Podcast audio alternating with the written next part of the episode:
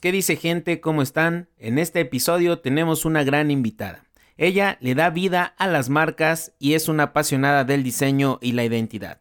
Hoy nos comparte algunos tips y la importancia de tener un lenguaje visual correcto. Ella es Ana Cisneros de Baiku Studio.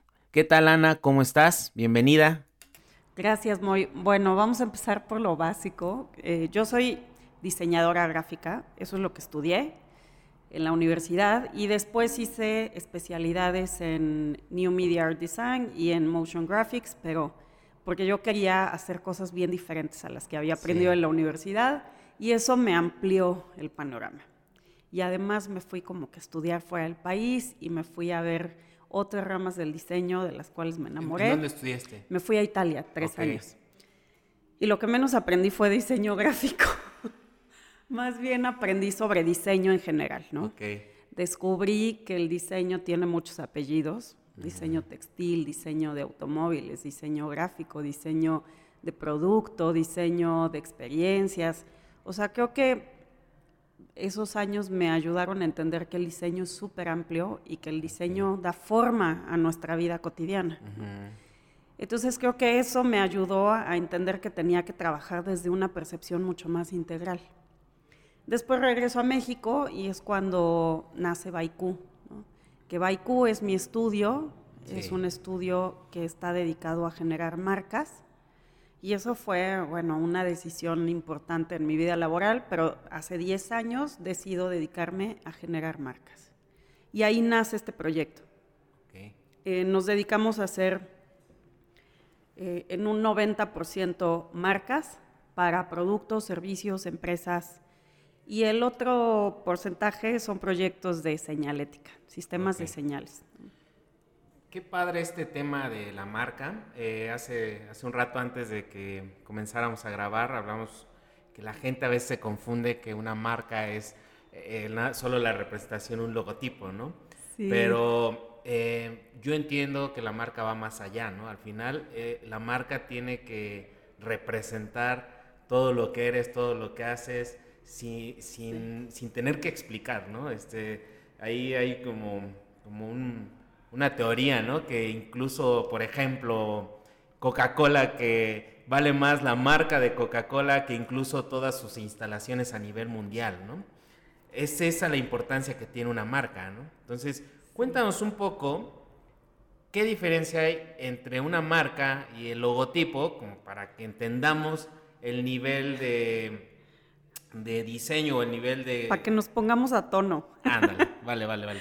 Mira, y ahorita que estás diciendo eso de Coca-Cola, me estás haciendo recordar sí. la abogada con la que siempre trabajo, Katia, que es una gran abogada especialista en, en, gestión, en registro. ah, sí. Sí, sí. No, bueno, pues le mandamos saludos a Katia.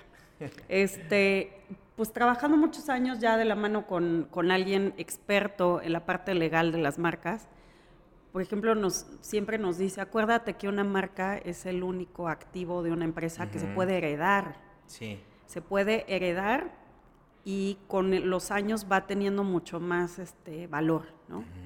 Se va valorando, se va evaluando y, y se puede heredar. Entonces, no hay que olvidar que una marca también se construye, adquiere valor monetario, o sea, claro eh, pero bueno, vamos a empezar por esta diferencia entre logotipo y marca, porque esa es una de las preguntas que más nos hacen.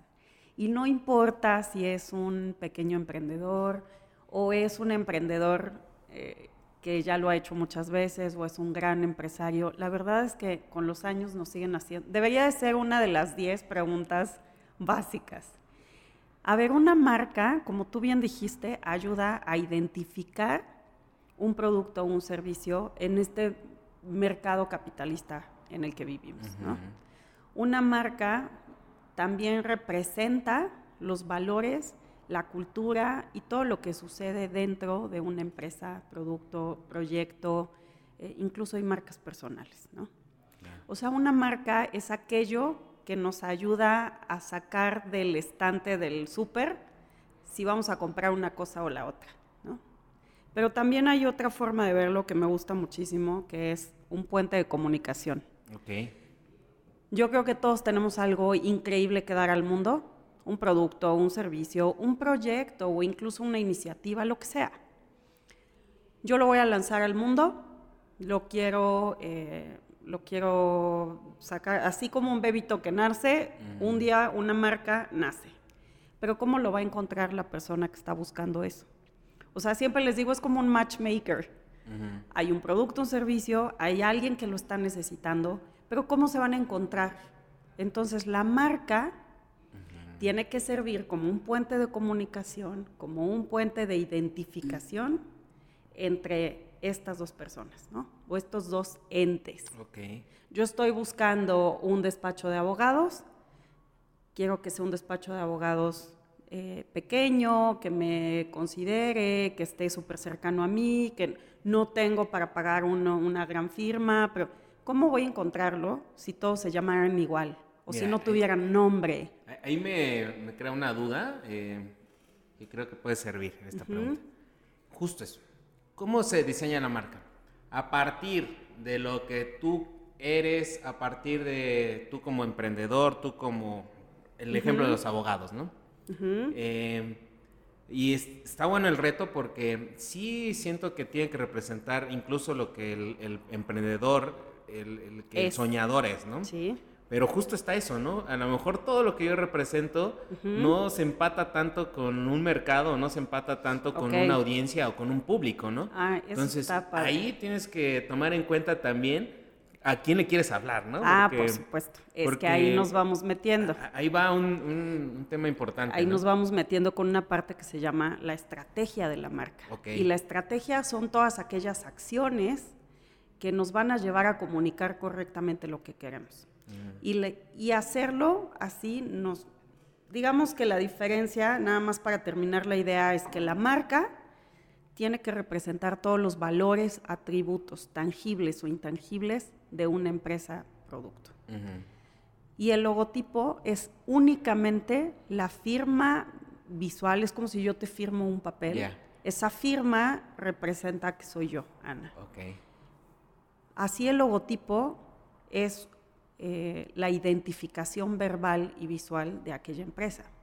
Pero nada más, lo que tiene que haber detrás de ese logotipo es valores, cultura de la empresa, atributos esenciales, tiene que haber un tono de voz, tenemos que saber a qué usuario le vamos a hablar, en qué mercado nos vamos a meter, eh, incluso en qué escenarios queremos estar. O sea, toda la estrategia de la marca es pensar primero a dónde quiero llegar. Y tener las acciones, o sea, diseñar las acciones para llegar ahí es que es un gran reto y qué bueno que una experta nos está contando qué, deberíamos de hacer. Porque hoy en día con la tecnología, eh, la gente piensa que es fácil, ¿no? O sea, se mete en portales, o en, ¿no? Y dice, ah, pues esta letra está bonita, me y quiero cada día es más fácil. ¿No? Y, diseñan un logotipo, ¿no? o sea, o, un, o una figura que, que ¿no? Este, porque ni siquiera es un logotipo, porque ya están precargados de ahí, ¿no? Y ahí el peligro que puede ser que uno se llame Don Patito y, y, Don Patote, ¿no? Y tengan la misma figura, ¿no?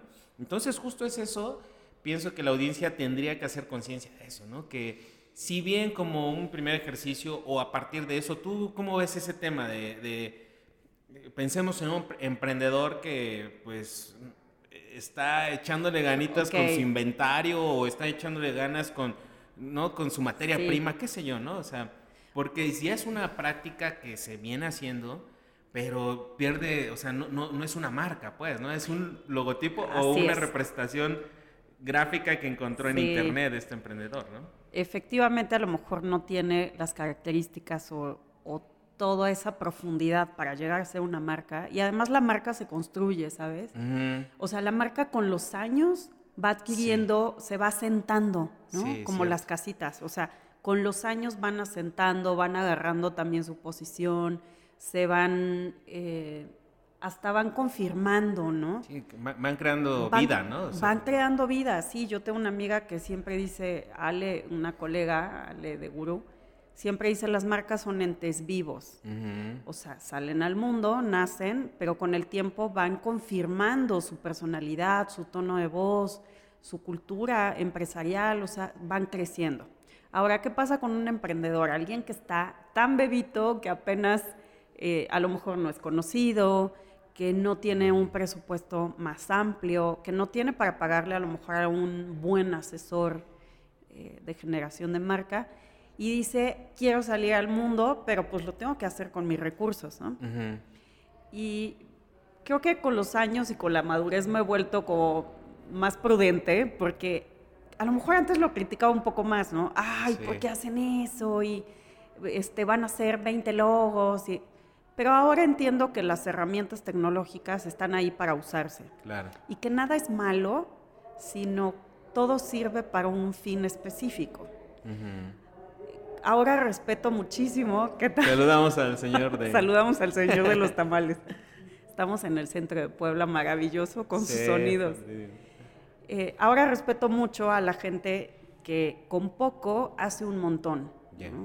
Y me parece que esto de, por ejemplo, tener X cantidad de, de, pesos y decir lo tengo que repartir en 15 rubros para salir con mi con mi producto, yo mismo como emprendedor le pongo nombre, a lo mejor tomo un recurso que está disponible para mí, que es un Canva, que es el, sobrino, este, el primo que estudió diseño, o yo mismo hago mi logotipo, ¿sabes? Sí. Y eso me parece también, me parece valiente, me parece que hay etapas también, y que a lo mejor en esa primera etapa te sirve para identificarte, ¿sabes? O sea, porque alguien te tiene que identificar con un nombre y con una imagen. Sí, no puedes decir, vendo chocolates. Ah, no. ¿Cómo te llamas? Exacto, este, tienes que tener un nombre y aunque sea, y un identificador visual, que es un logotipo. Ahora, eh, creo que tienes toda la razón, o sea, hacemos eh, mucho con lo que tenemos, pero yo sí he tenido casos que en lo que yo hago, que no tiene que ver con, con el tema de marcas, más bien es un tema de marketing. Uy, eh, a ti te pega muchísimo yo me, eso. Yo me he topado con, con, algunos clientes, amigos, que me dicen, mira, ya tengo una cava de tantos vinos, ¿y cuánto costó esa cava? 100 mil pesos. Digo, güey, hubiésemos hecho una campaña con 20 y tuviese, nada más le hubieses invertido 20 mil, hasta que se acaban esos 20 mil, eh, ya empiezas a crecer tu cava, ¿no? Porque al final vas a tener un montón de marcas de vinos. Era un restaurantero, ¿no? Ya, no está ese, negocio. Pero justo es eso, ¿no? Digo, ahora regresando a lo de las marcas, ¿no? Es tan importante tener un inventario, es tan importante tener gente que va a colaborar contigo, mano, mano, de obra, ¿no? Este, sí. La idea como tal como poner cierto porcentaje en, tu, ah. marca, ¿no? Porque al final... Eh, es un gran tema. Puede fallar una materia prima, ¿no? Y bueno, cambio de proveedor, ¿no? Pero el tema es de que inicias y es como si no tuvieras tu acta de nacimiento, pues, ¿no? O sea... Eh, pues mira, hay de todo. O sea, hay gente que inicia con muy poquito y que hace maravillas con ese poquito. Y ahí sí digo mis respetos, ¿no? Pero cuando inician con un presupuesto amplio, o sea, ya más maduro, que tienen a lo mejor hasta inversionistas y todo, todavía nos encontramos con los que dicen, ah, no, la marca, pues me llaman al final, nos piden eh, que sea lo más rápido posible porque están a punto de abrir en dos semanas. Obviamente ya no lo hacemos, ¿no? Eh, pero sí nos topamos todavía con esas personas cada vez menos. Sí. Cada vez menos porque las marcas, o sea, no, yo no tengo el dato, me encantaría, pero imagínate cuántas marcas nacen todos los días. Sí, no, Entonces, hoy en día, tener una marca bien construida te da más herramientas para crecer a largo plazo. Sí. Que ahí está la diferencia, Emory, en el largo y en el corto plazo.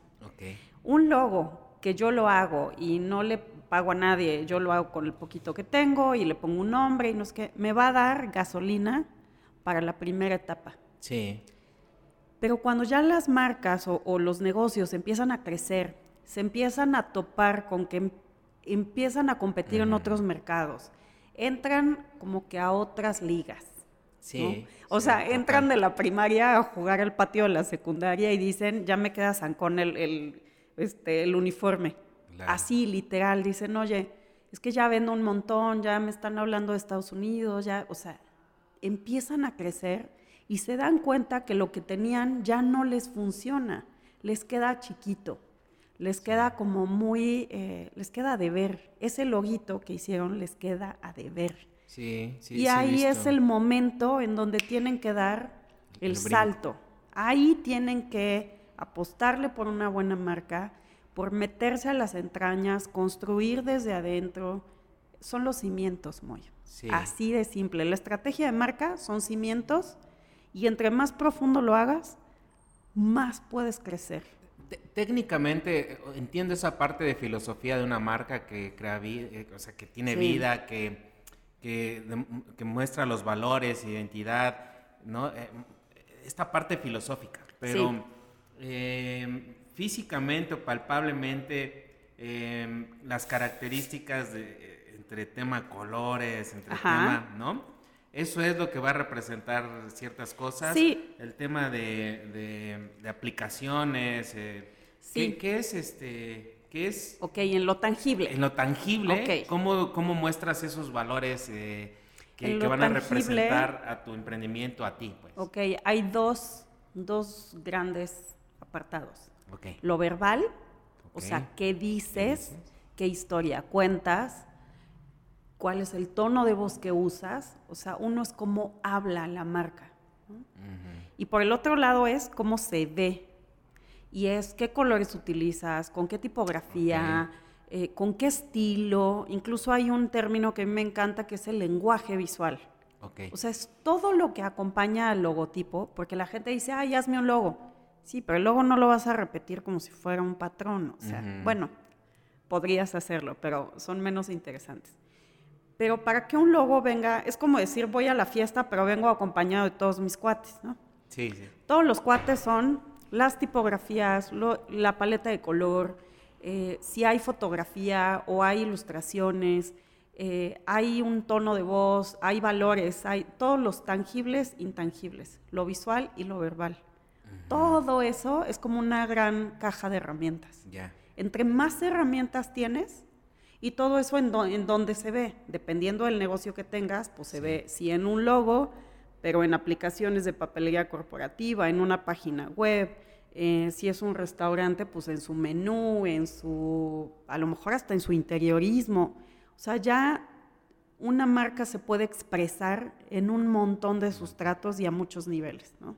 Si eres Volaris, pues se va a expresar la marca en tus aviones, en los gafetes de los, los uniformes, en los gafetes. O sea, las aplicaciones de una marca son infinitas. Súper. Y, es que, de verdad que, mira, ahorita que lo explicas, ya se va construyendo una idea más global. A ver, tienes ciertos valores. Ah, ahí va otra pregunta. Si hay cosas que son estandarizadas en tema, no sé, lo, más común que nos enseñan a lo mejor en, en la escuela, nosotros de que estudié en mercadotecnia hace 15 años y pues teníamos una clase nada más de diseño gráfico, ¿no? Eh, pues está eso como el azul representa Ay, me eh, encantaba. tal cosa, ¿no? El verde representa tal cosa. ¿Hay, ¿Hay, un poco de ese estándar o sí eh, se le puede sacar jugo de a cada proyecto? o sea, aunque eres de tal cosa, puedes hacer de tal mm. tono y hablar así, ¿no? No sé. Mira, respecto al color, bueno, es fascinante para nosotros que somos, este, que trabajamos con el lenguaje visual, con lo gráfico. Sí. Antes era como más restrictivo, ¿no? Y me estoy refiriendo antes, hace 20 años, y, o sea. Claro. Esta onda, a mí me da mucha risa de nuestra edad. Vamos a dar así pequeños, este, pequeñas información, información de qué edad tenemos, ¿no? Este, ya, ya me acordé. Antes era muy restrictivo con que, ay, el azul es para la seguridad y el amarillo y el verde es la salud y el como chinitos, ¿no? ¿Te acuerdas de esas pulseritas que el ah, amarillo es dinero? Ah, sí, sí, sí. Sí, vamos a decir nuestra edad. Con eso ya dijimos nuestra edad, en los noventas. que había juguetes así, que, que cada color significaba algo. El amarillo dinero, rojo amor. Rojo amor, ándale. Hoy en día, en términos de identidad, o sea, claro que hay una imagina, hay un, hay una información que todos tenemos, en donde, claro, si vemos el rojo, pues nos va a remitir a ciertas imágenes, a lo mejor de violencia y a otros de amor y a otros de un hospital. Y claro que tenemos ideas o referencias respecto al mundo en el que vivimos, por supuesto. El azul, que siempre se refiere como a más seguridad y a, empresas un poco más corporativas, y, pero en realidad todos los oscuros ¿no? nos llevan ahí. Sí tenemos esa información, pero creo que nada es restrictivo hoy en día. O sea, vivimos en un mundo visual riquísimo, ya todo, eh, toda esa información con la que podemos jugar. Yo, ahorita me imaginé, ¿sabes qué? Eh, a un doctor. Hoy ves doctores ya hasta con batas de Sí, de colores, de muñecos, de todo. O sea, hoy en día... Y antes era como, no, era la bata sí, blanca, ¿sabes? Sí, éramos como más cuadrados. Hoy en día nuestro mundo visual es tan extenso que las reglas siempre se rompen. Ahora, para romper la regla hay que saber qué queremos comunicar. No se trata nada más de romper por sentirnos como muy rebeldes.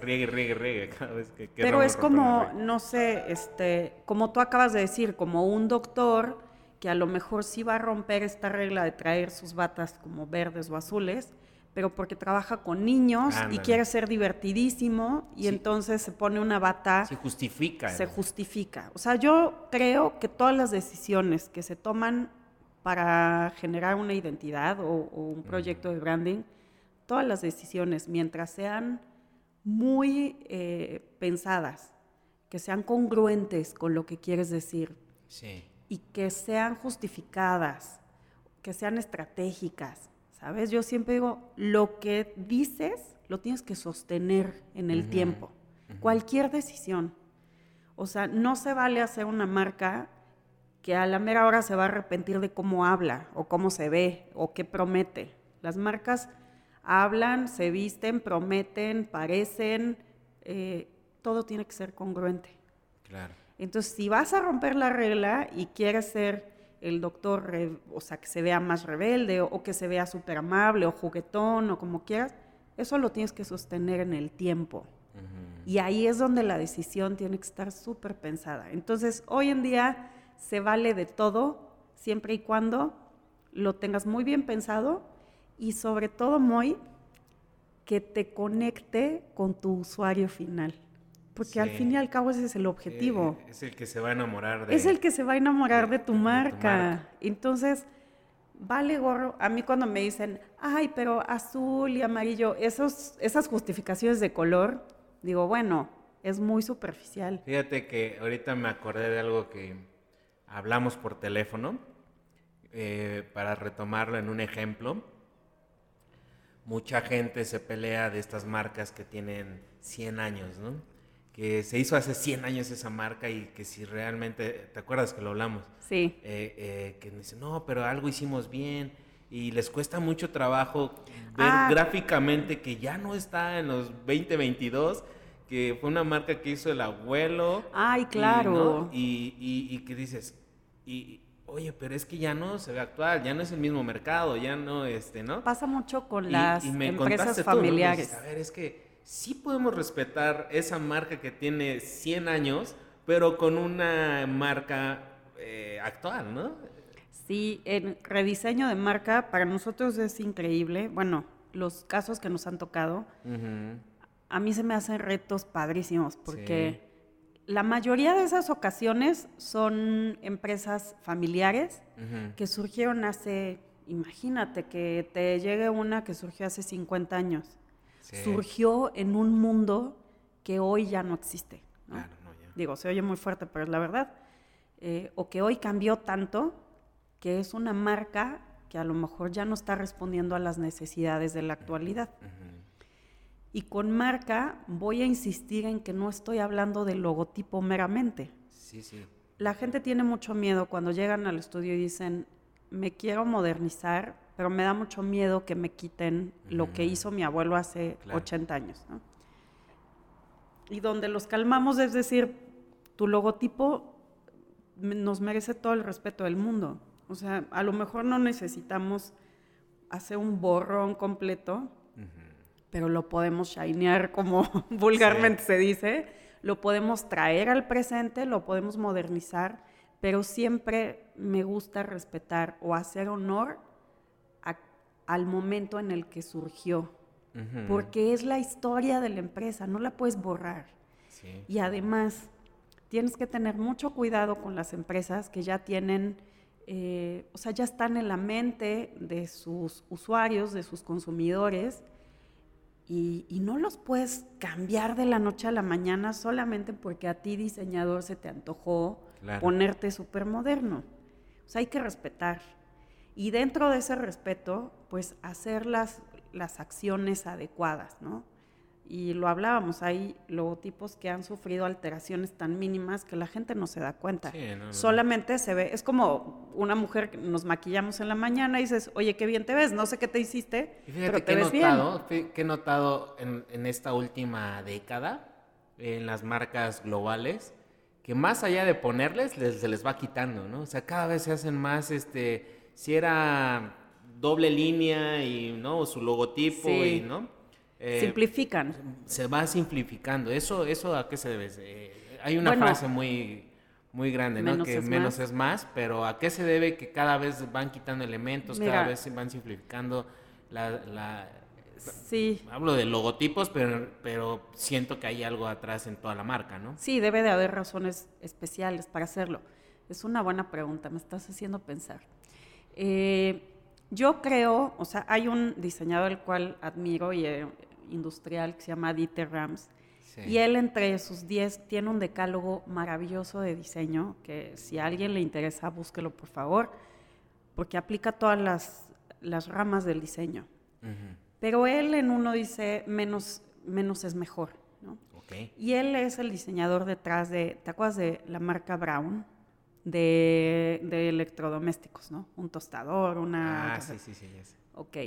Él estuvo muchos años detrás de la marca Brown, era el diseñador, el director creativo, y estos diseños eran, eran esenciales, eran elegantísimos porque eran líneas mínimas, pero eran objetos útiles, bellos. Eh, de verdad es una chulada para quien quiera meterse un ratito en términos de diseño, búsquelo. Y entonces, claro, menos es mejor, es un gran reto porque quiere decir que llevas el diseño a la simplificación. Y simplificar significa quitar todo lo que no es necesario. Y si tú quitas, o sea, el reto está en decir, a ver, Moy, ¿hasta dónde es necesario? O sea, ¿hasta dónde sigue comunicando? Si tú vas quitando elementos, quitas y quitas y quitas, ¿en qué momento llegas a lo mínimo esencial, pero que siga comunicando todo? es un gran reto y yo ahí me quito el sombrero. ¿no? Pero, es un buen ejercicio para que uno, con los recursos que tenga, empiece a planear eh, su, identidad, su marca y diga, eh, no, Ahora, no es que le ponga, es que hay gente que no... Que, entre más... Eh, porque su intuición, no sé, ¿no? Que vende café, ¿no? Y le quiere poner la taza más unos granos, más este, ¿no?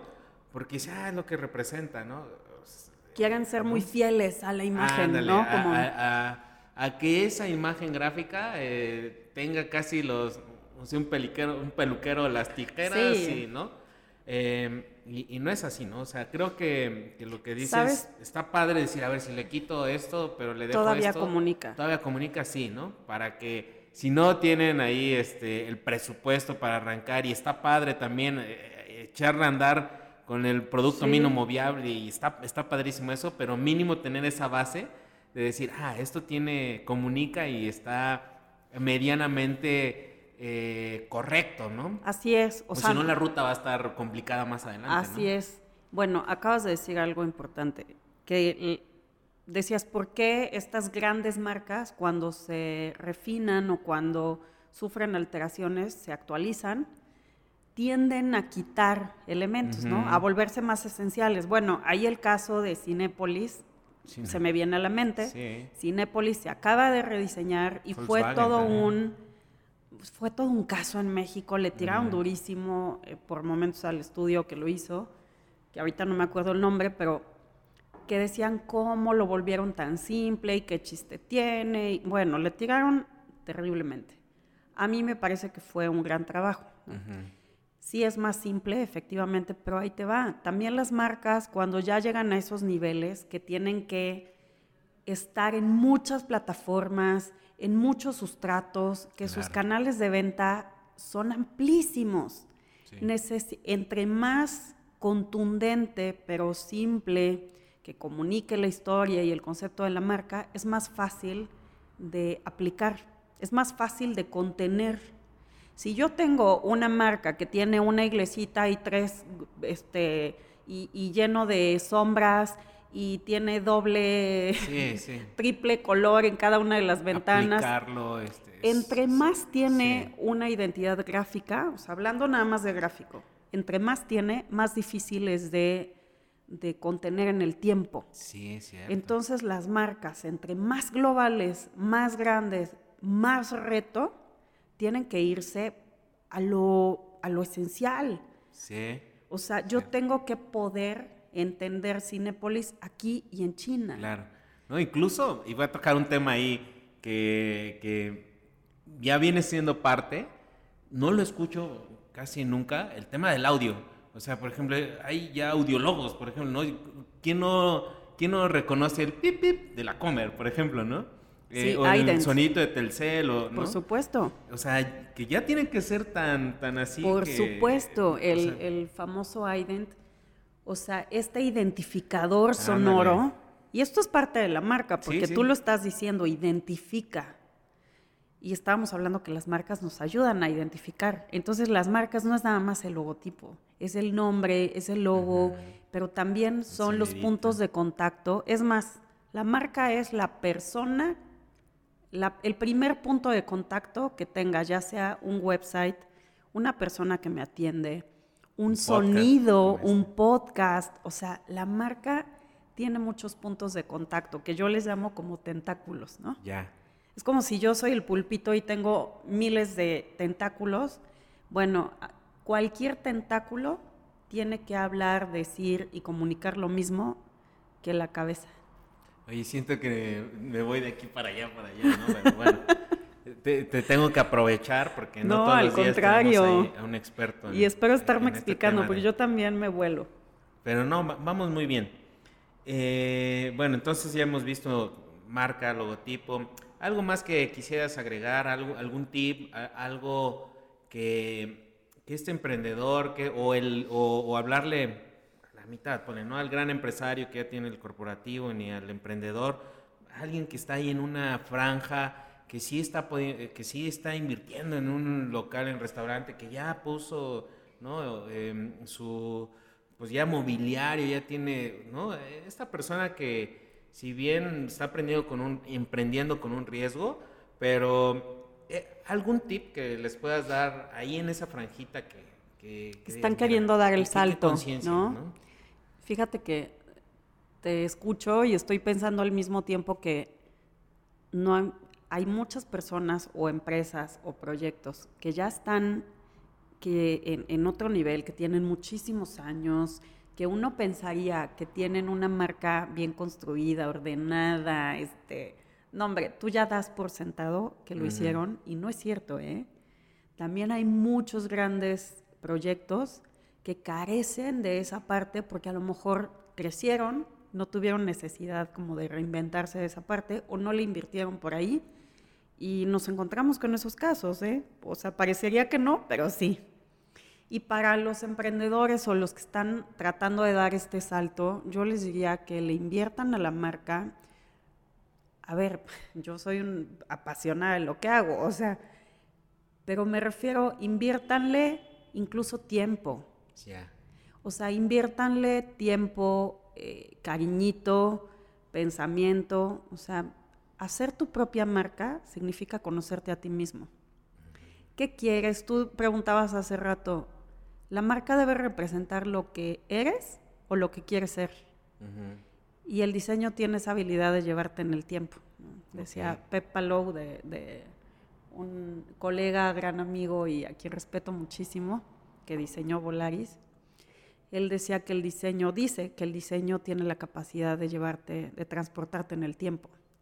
Entonces, cuando me preguntan muchas cosas los clientes en la mesa de, pero si su marca debe ser fiel a lo que son, les digo, debe ser fiel a tu esencia, pero debe representar lo que quieres ser el día de mañana, ¿no? Porque debemos de, querer mejorar, o sea, la marca te puede llevar a un nuevo estado. Entonces, ¿qué quieres que vean de ti? ¿Cómo quieres que te perciban? ¿Quieres que te perciban con el caos que tienes ahorita en tu oficina o quieres que te perciban como alguien que está creciendo, organizado, o sea, también es, es, un, es un ejercicio maravilloso de conocerte y de sentar las bases de lo que quieres lograr. Entonces, que le inviertan el tiempo necesario, que le inviertan no solamente su presupuesto, porque habemos diseñadores para todo, ¿no? De todos los presupuestos. Pero que le inviertan en esa parte de la estrategia. Interés. Interés. Eh, fíjate que eso es algo bien importante. Bueno, aquí cacho dos cosas, ¿no? Primera, congruencia, ¿no? Eh, este tema, puedes tener una supermarca y, y eres un desmadre en, lo que haces. No puedes mentir. ¿No? Ah, exacto, eso, ¿no? La gente se da cuenta. no, no, no, esta marca está tan bonita, pero no como rico, ¿no? Eh, en fin, ¿no? Congruencia, congruencia. siempre.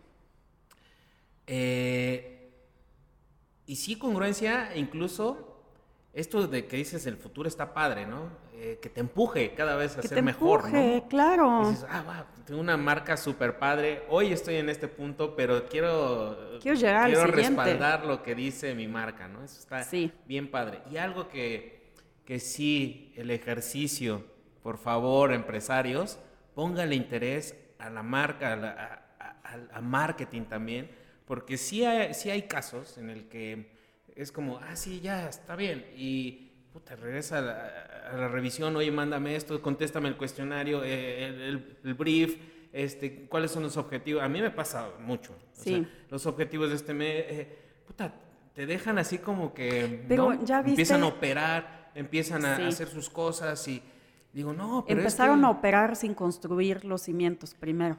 Claro. Y Entonces, cuando llegan contigo, que Moy eh, se dedica al marketing y es increíble todo lo que hace, tú eres el siguiente paso. Sí. O sea, a ti te llega la gente, a ti te entregan y te dicen, pues hazle como puedas. Y a veces no tienen ni marca, ni un manual, ni se conocen, ni saben qué quieren.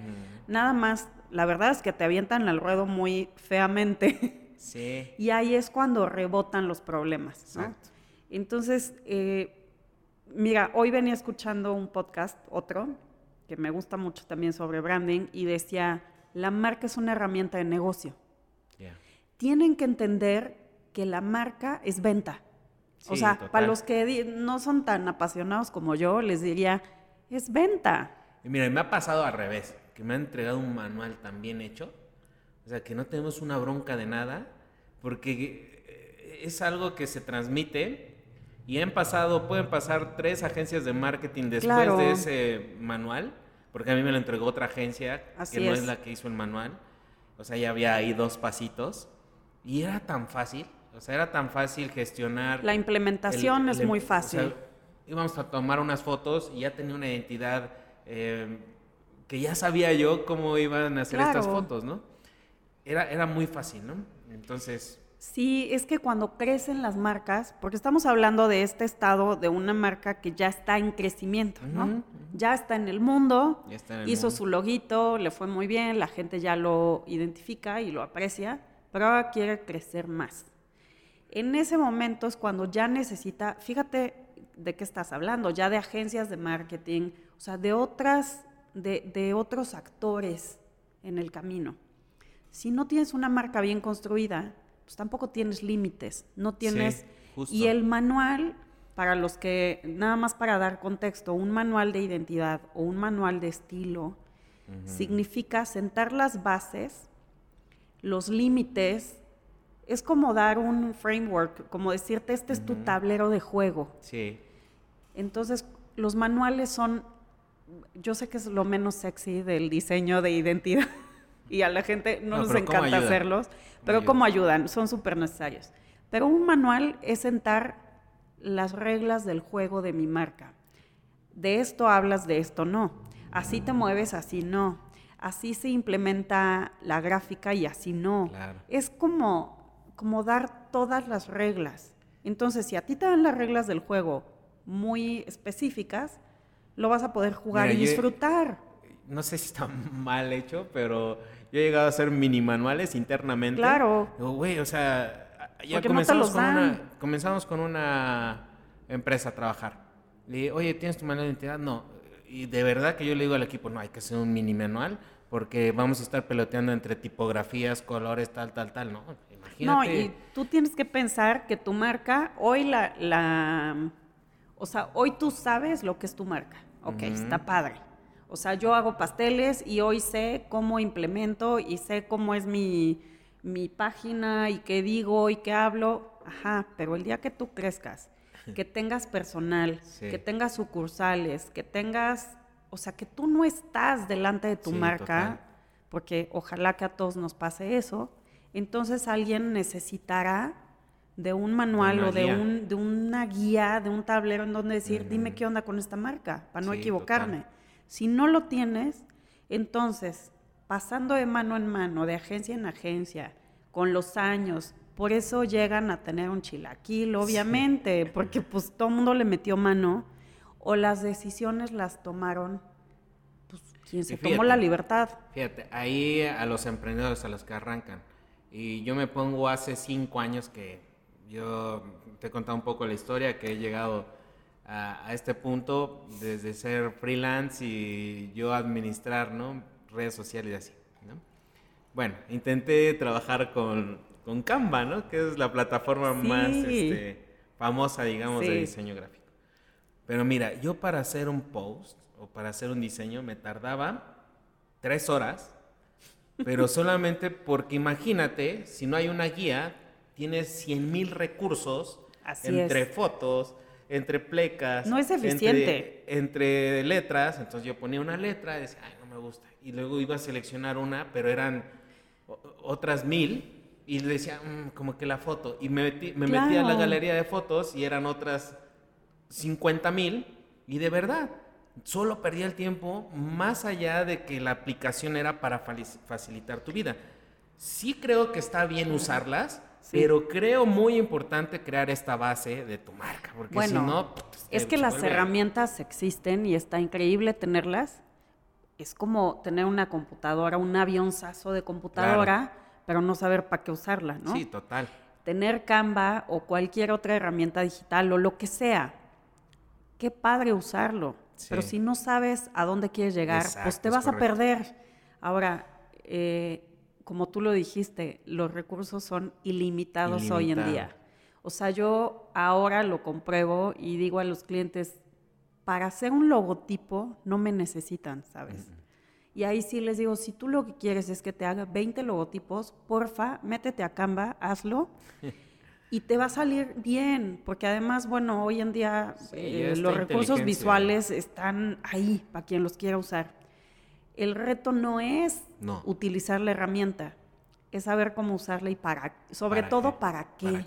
¿Y por qué? O sea, las marcas también tienen que tener un propósito. Sí, total. ¿Cuál es el propósito de tu marca? ¿Para qué existe? O sea, ¿por qué te levantas todos los días a hacer lo que haces? Y eso sería otro mensaje que a mi gusto es de lo más poderoso para los emprendedores o para los empresarios jóvenes que están creciendo es pregúntate el porqué de tu marca.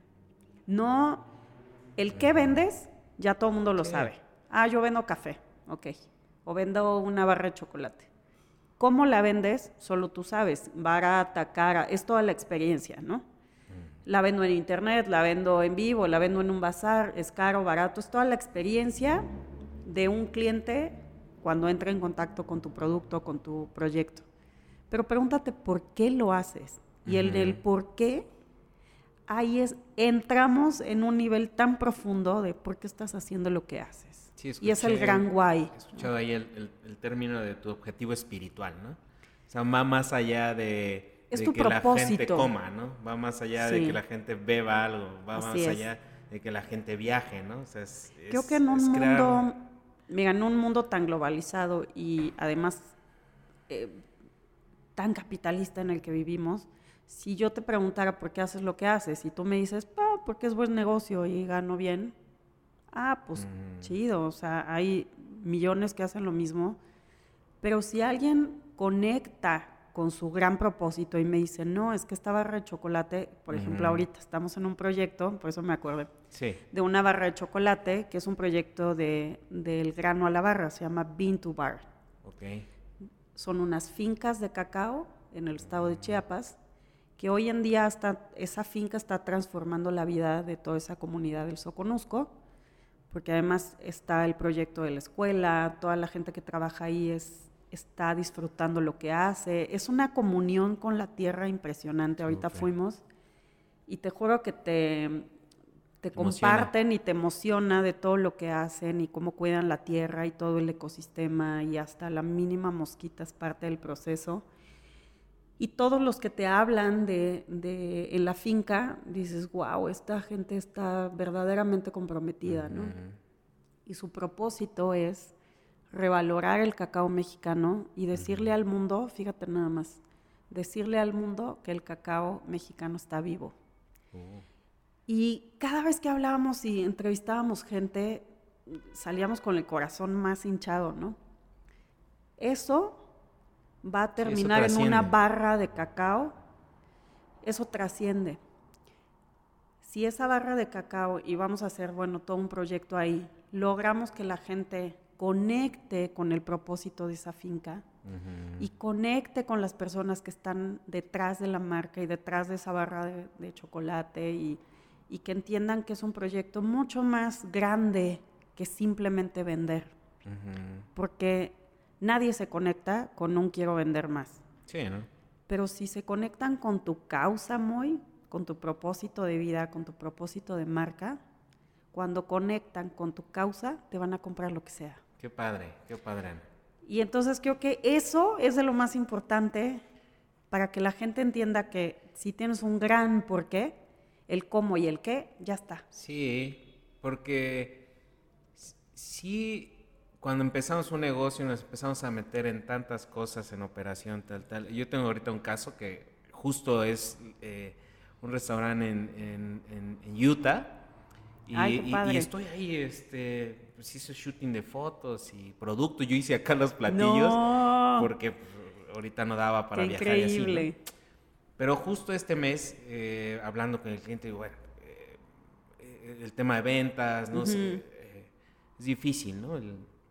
Pero justo eso, ¿no? Descubrimos que el tema va más allá de la comida auténtica poblana, ¿no? El tema es ese que a la gente le ¿Cómo se llama esta parte de...?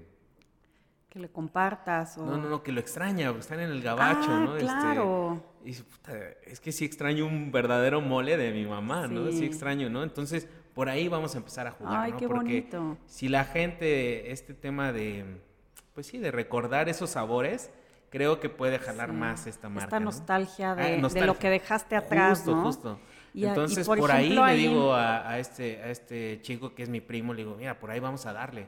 Vamos a darle a la nostalgia porque, porque sí las fotos van a comunicar, sí te puede antojar, sí el 2 por 1 pero no es tan importante como recordar esos sabores, recordar tu tierra, ¿no? Y, pongo este ejemplo también porque para que se haga esa conciencia de ir más allá de lo que es tu producto, tu, tal, tus ventas, tu tal, ¿no? si se encuentra ese verdadero eh, objetivo espiritual, ese propósito. Eh, ese propósito creo que va a ser más fácil. Y ni eh, siquiera es algo, o sea, no estoy hablando en, tono de hippie come flores y ay, este, todo es romántico. No, o sea, a ver, trato de, de, sentar los pies también y decir, las marcas, el gran objetivo, y no estoy hablando de una ONG, estoy hablando de marcas comerciales. Eh, el gran objetivo de una marca comercial, pues, es vender más para seguir alimentando el negocio, ¿no? Y en los mejores casos, que ese negocio transforme la vida de quienes están alrededor. Pero pues es para vender también. Entonces, para quien no sea tan apasionado como nosotros en este ah. tema, el propósito tampoco es una onda pachamama, ¿eh? Así de, ay, es que eh, mi, plan de vida y mi...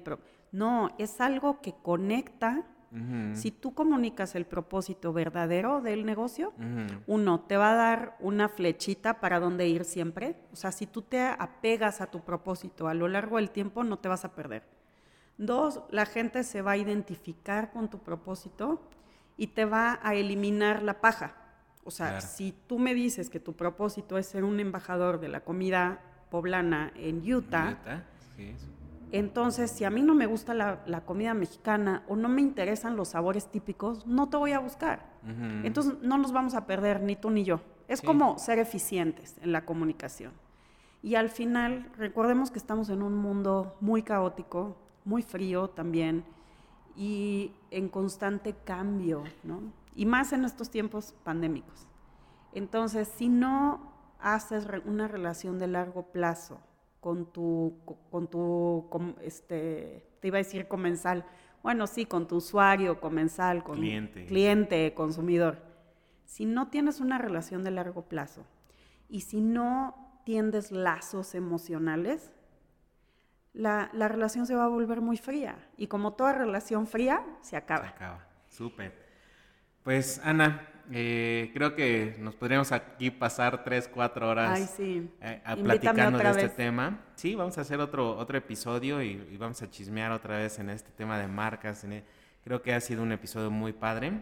Eh, y bueno, te agradezco, te agradezco por, por estar aquí, por compartirnos tu conocimiento, tu experiencia y qué padre que más allá de, de, ser un experto en un tema tengas esa pasión por lo que haces, ¿no? Y te agradezco mucho. Si tienes algo que agregar, pues adelante. muchas gracias. Puedes hablar de, lo que sea y, y, ahorita nos despedimos, ¿vale? Muchas gracias, muy al contrario. Creo que sí, yo me apasiona lo que hago y además me gusta compartirlo y creo que en el compartir está el crecimiento, ¿no? Si ambos compartimos, generamos nuevas ideas, generamos conocimiento eh, pues más allá de lo que sabemos desde nuestra perspectiva, porque creo que nuestra perspectiva es muy limitada, ¿no? Cada ser humano tiene su propia realidad y su propia visión, pero es tan chiquito comparado con todos. Entonces me encanta platicar, que o sea, que intercambiemos ideas, que me pregunten un montón de cosas, porque me haces pensar y reflexionar y crecer y todo. Entonces yo estoy fascinada de que me inviten a platicar. Ojalá que se repita y muchas gracias por todo y gracias a los que nos están escuchando. Bueno, este es un episodio más. Yo soy Moy Maxines. Adiós.